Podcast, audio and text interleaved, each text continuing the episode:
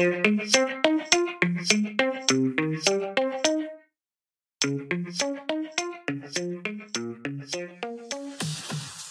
à tous et bienvenue sur Comme et le podcast sans chichi dédié à la com des acteurs innovants du vin et des spiritueux.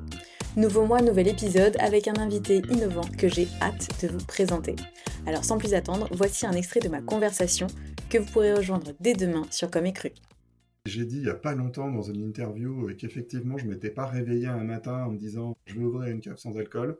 Euh, il y a clairement eu un processus. Il s'est déroulé en trois déclics. Le premier déclic, ça a été quand j'ai décidé, moi, de stopper ma consommation d'alcool. Au départ, plutôt euh, par jeu, par défi. Un été, euh, je, me suis dit, bah, tiens, je vais essayer de ne pas boire d'alcool pour pas prendre les 3 kilos habituels de l'été, pour n'en reperdre que deux. Et donc, je me suis mis ce défi de dire, bah, tiens, cet été, de juin à septembre, je ne bois pas d'alcool. Ça, ça a été le premier déclic parce que je me suis rendu compte d'abord qu'il y avait quand même pas mal d'aspects positifs au fait de ne pas boire d'alcool.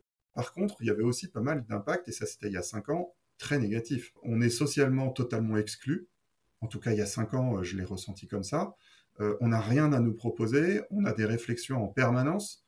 Est-ce que tu es malade? Est-ce que tu as un problème? T'es chiant? T'étais plus drôle avant? Euh, À quoi ça sert Pourquoi pas boire d'alcool Enfin, c'est encore aujourd'hui en 2023, un adulte qui ne boit pas d'alcool, c'est suspect.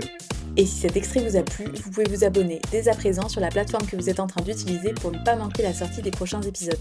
Bonne écoute et à bientôt